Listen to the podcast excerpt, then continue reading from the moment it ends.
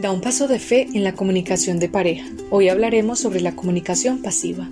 Dios les bendiga. Quien les habla su hermana en Cristo, Miriam Contreras. La comunicación pasiva es aquella que impide que la persona manifieste sus opiniones, conocimientos o sugerencias. Los comunicadores pasivos guardan sus deseos o sugerencias y esto acaba generándoles un gran desgaste emocional que a la larga genera crisis personal, psicológica, física y o afectiva. Las principales características de este tipo de comunicación son número uno, el lenguaje no verbal sumiso.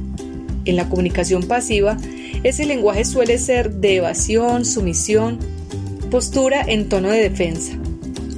La persona evita mirar a los ojos y baja el tono de la conversación. En la relación de pareja no expresan su opinión por temor a equivocarse o ser criticados. Número 2. No transmite deseos, prefiere conformarse con sugerir cambios eh, o seguir cambios, aunque quiera fuertemente realizar su proyecto de vida. No lo hace. Siente que tiene la obligación de sacrificarse constantemente por los demás. Número 3. Evita confrontamientos. Aunque no esté de acuerdo con aquello que se está poniendo de manifiesto, nunca mostrará lo contrario. Siempre dará la razón en todo momento con fin de evitar cualquier confrontación.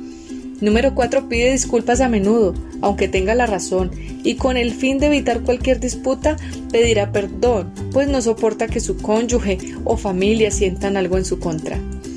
Tiene la tendencia a guardar y acumular tantos sentimientos de ira, de enojo y de frustración.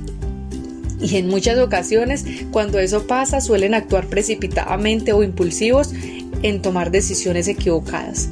En algunas ocasiones, por no saber gestionar sus emociones, su estado de ánimo se torna irritable con los demás sin ninguna consideración. Además, corren el peligro de que sean vulnerados sus derechos, además de que su autoestima se ve deteriorada y pueden llegar a desarrollar con más facilidad una enfermedad física o mental.